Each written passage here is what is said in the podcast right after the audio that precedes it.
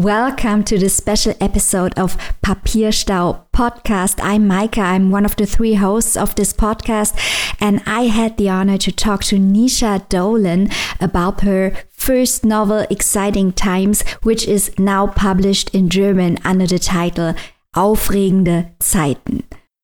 In the novel, Naoise Dolan tells the story of 22 year old Ava who just moved from Ireland to Hong Kong trying to figure out what to do with her life. She holds a poorly paid job as an English teacher and befriends Julian, a rich English banker six years her senior. Lonely and broke, Ava moves in with him. Julian pays for pretty much everything and they start having sex. But when Julian is sent to work in London for a few months, Ava falls for Edith, a young lawyer. I talked to Naoise about the realities and motivations of her characters, about love and capitalism, colonialism, and LGBTQ plus literature, and many other things as well. And a little disclaimer, we also talked about Martin Schulz.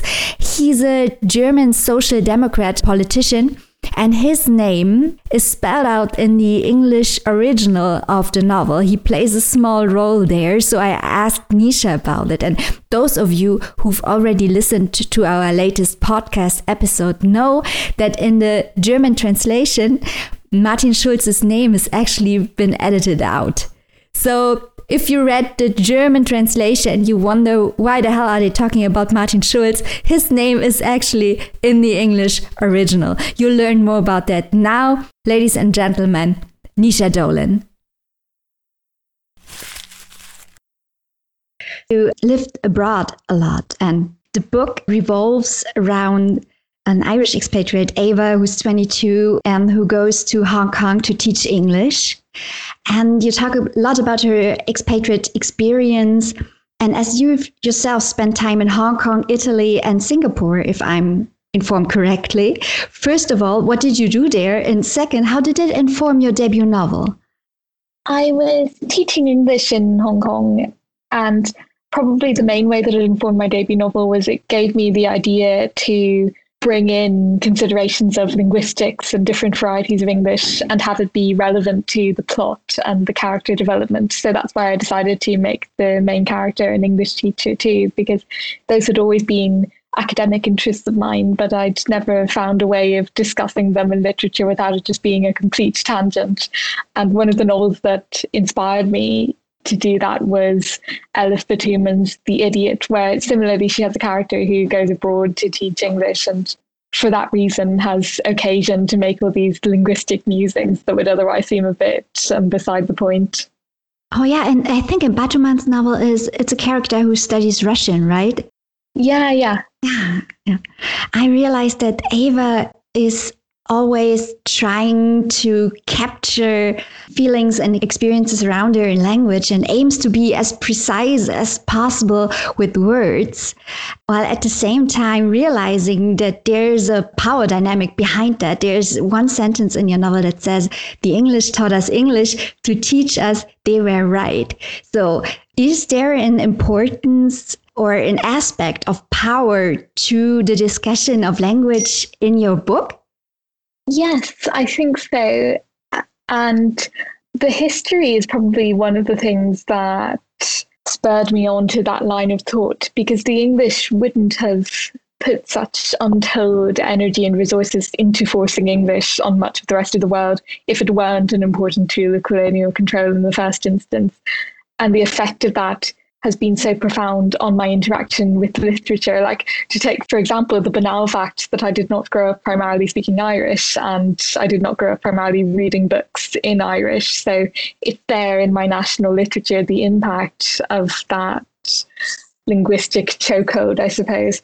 So then when it happens on such a big scale, I think it makes you interested in the smaller scale as well, how it can manifest in even tiny differences like Irish people, for example, saying often, and nowadays English people saying often, but it used to be the posh thing to say often there, but now that that's something that mostly Irish people do, it's viewed completely differently. So that's just one example, of course, but I think there are so many everyday examples of where language is associated with power and we don't have time to stop in our everyday lives and observe them all. So I think one of my jobs as a novelist is to take that pause and think about what's happening.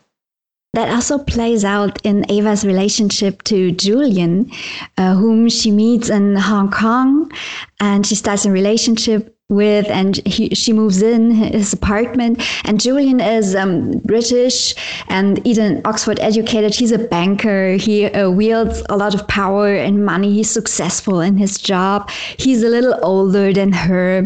And there's also the aspect of language on the one hand because julian's friends make fun of ava. And julian at one point also asks Eva, if I remember correctly, whether her accent is considered posh where she comes from. But there are also those levels of influence, money, and class. What is the attraction that Ava feels towards Julian? Because they are, have they have such a difficult almost cold relationship on the one hand and on the other they can't go their separate ways because there is some kind of attraction between them. Yeah i think some of it is that he's not someone that she can easily explain and god love her she tries but um, i think part of the mysterious pull he has over her is certainly that after she's done all her analysis, after she's considered his background and his influences and the people he's around and why he is the way he is, she still doesn't really get him or how he sees her or what's happening between them. And I think for a character whose mode of understanding and engaging with the world is primarily analytical, that makes it a bit of a challenge. And it's one that she can never quite walk away from until she slowly learns that just because something's a challenge doesn't necessarily make it enjoyable or useful. You know, you can um, challenge yourself by cutting a limb off and seeing how you do without it. Doesn't make it a good experience necessarily, but she's very young and um, obviously gets into a lot of trouble before she works that out.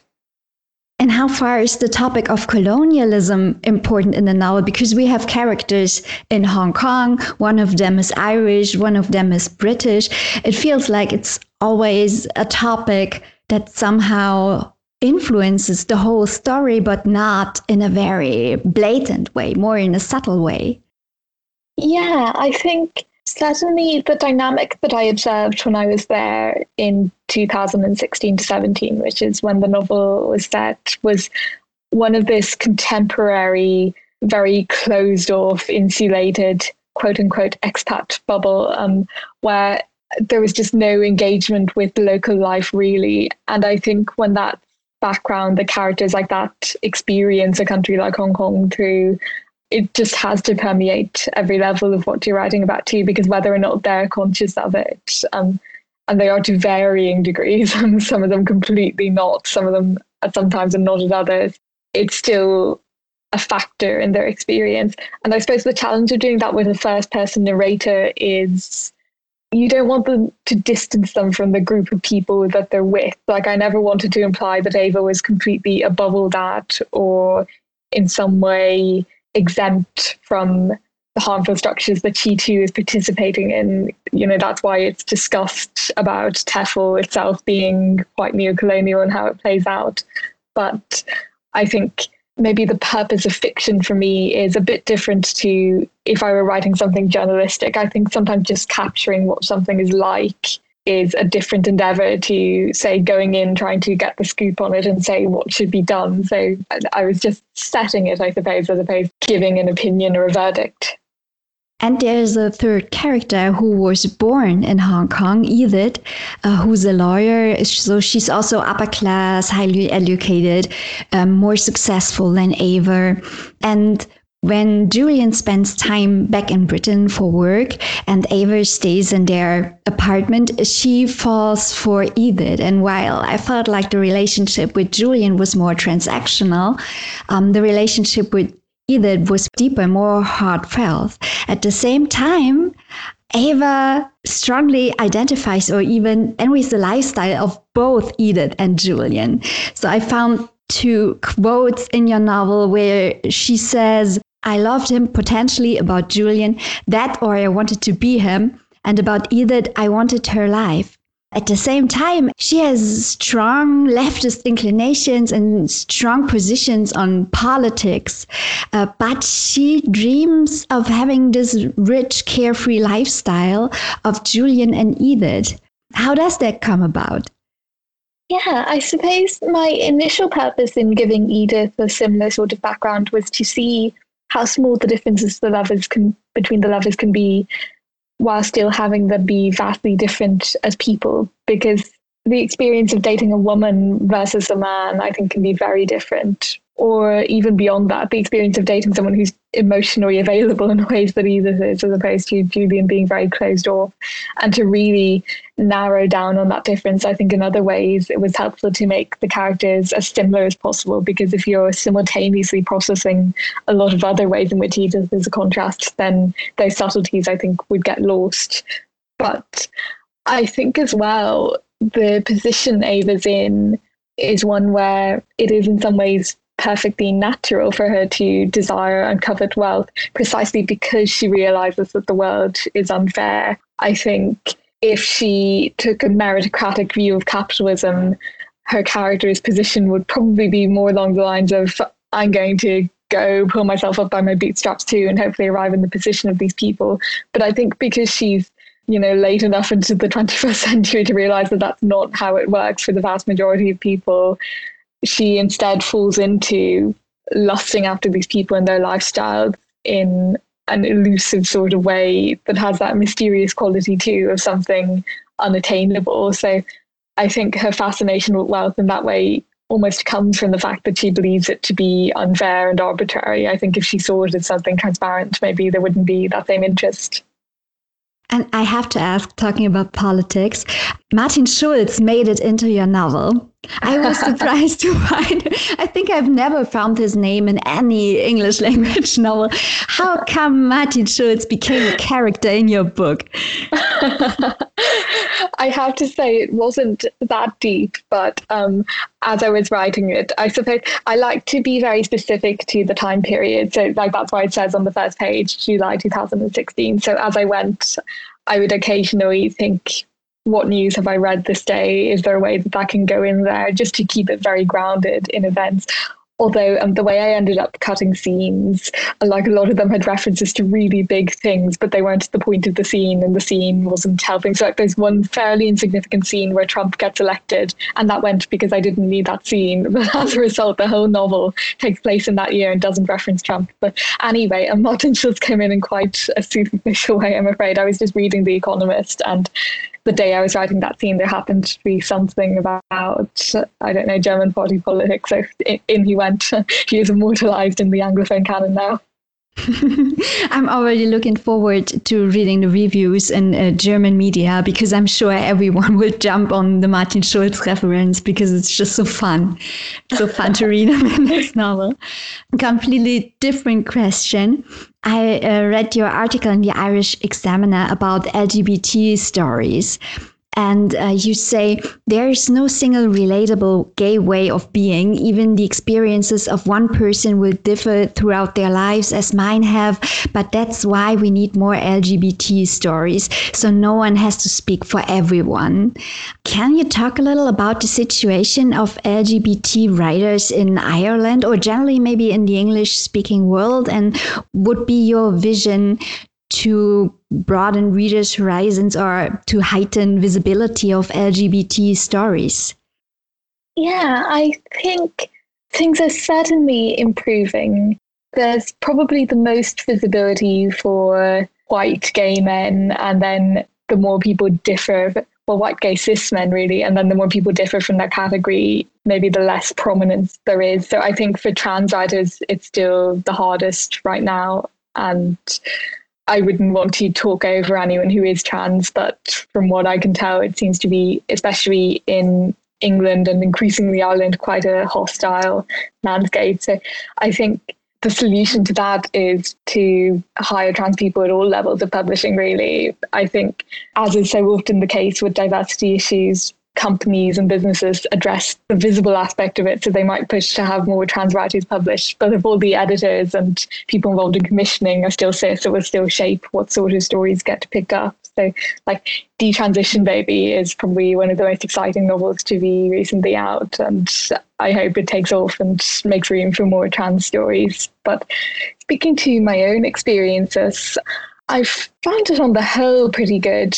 You know, obviously, you encounter, I suppose, the same level of residual homophobia that you do across society, but there's definitely that hunger for alternative narratives. And I think just more of that really you know, like I said in the article, it should never be the case that there's pressure on any one work to be representative. And I think that goes within the community too. I find myself doing this myself because if you're deprived of seeing yourself, then when something is marketed as being by and about you, you read it a bit ungenerously, or certainly I do. You know, I'll read queer characters and go, "Oh, I'm not like that," or "I don't know anyone like that," and then I'll assume that that means it's inaccurate. When of course that's not true at all. It just means it's a different experience. So I think approaching things with that generosity and that awareness that we're all individuals is the way forward. The characters in your novel live in a highly digital world. Of course, it's 2016. What influence does digital communication have on your writing? It makes it harder for me to focus. As a result, I probably write things that reflect that. Like, I think it's really hard to say whether something's net good or bad for your creativity, though, because I become aware of so many things, be it social phenomena, be it news items, that I wouldn't if I weren't so digitally plug, plugged in. Like the alternative would be reading print media, and then I'd be selecting, you know, two or three specific periodicals that were targeted at me and that I knew would back up what I wanted. But then it's also the case, of course, that the algorithm shows you what it thinks you want to see. So it's not that with online stuff you're getting an unfiltered world either. But I think there is more ability to happen on things than if you're just reading a few columnists a week. So then that feeds into my work in all sorts of unlikely ways. I might see something criticized in passing on Twitter and then go, do I agree? Do I not? Can I write around this and see what I think? I, I don't get many good ideas from Twitter, so I'm not on there much, but there's always that possibility. But I suppose as well, like that's in terms of creative process, but in terms of what I end up depicting, I don't think I'm someone who has very much that they want to say about digital media within their work. Like I've never written something that was seeking to make a point about Twitter or Instagram or what have you. I think with that lens on it, it's really just that when I'm depicting characters of that age, that is what I think they would be doing. And if I were writing about older characters or just characters who had some compelling reason to go off the grid, then it wouldn't be there. Your novel will also be transformed into another medium. There will be a TV adaptation. Are there any news you could share about what's happening currently? How long will we have to wait until we can watch it? I'm not able to share anything yet, but okay. I'm really excited. Okay, I'm curious. And uh, you already gave one tip what we should pick up. No, two already, uh, but we need more. What other debuts should we read? Maybe especially Irish debuts. And what are you looking for in a novel? What kind of novels do you recommend? Yeah, The Island Child by Molly Aitken is an Irish debut, a, a style very unlike mine. It's this kind of dreamy, slightly more maximalist prose, but it's not overridden at all. And it's about a woman on an island and it's just very evocative. There's a really strong sense of Ireland in it, which again, I don't think you'll find in my work, but like that's why it's good to read multiple writers because we all do different things, obviously. Um, I think probably the two debuts from the last year that I loved the most were Real Life by Brandon Taylor and Lustre by Raven Leilani. And they're both US authors and, and again, very different styles. Taylor's got this kind of Woolfian um, social observation where all the senses feed into the atmosphere. So it's, it's like the opposite of reading a play. You've got dialogue, but then there are all these layers of how people's bodies affect the atmosphere too and then Lustre by Raven Leilani. It's, I mean, everyone's talking about it, and so deservedly. It's just wickedly funny. It's got this brutal sexuality to it, and it's so sharp. So, those would be my recommendations. And in terms of what I look for in a book, I think it depends on what mental state I'm in. Sometimes I want something that will really challenge me and that I'll have to reflect a lot on. And then sometimes I just need something to race through. And I, I think the more I'm writing myself, the more I want things that are very different to my own style because it just helps you get a better sense of what's technically available to you. And that then makes you think a bit more innovatively. So I read writers like Virginia Woolf a lot when I'm writing because I tend to put in as little description and sensory detail as possible because I'm a minimalist in that sense, I suppose. Whereas if you've got this richly fleshed out world to contrast it with, it just makes me a bit more deliberate in going about that. And I mightn't try to copy it necessarily, but it just makes me think more about what I could do instead if I wanted to. And then that makes my style maybe more chosen as opposed to accidental. There will be a translation of Real Life coming out soon in German. So uh, we will also have that on the podcast. Um, I don't know about Luster yet, but I, I, hope there will be one. I read that as well. It's, it's great. So let's see whether we will uh, be lucky here in Germany and get translations. Yes, please. but if we want to read your next book, how long will we have to wait? And can you already tell us what will it be about?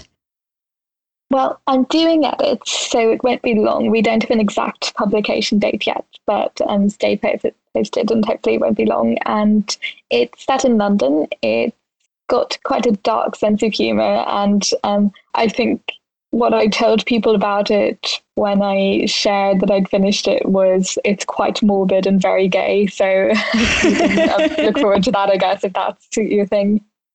We'll definitely read it. I'm sure it's going to be fantastic. Thank you so much for your time, all your interesting answers. Thank you.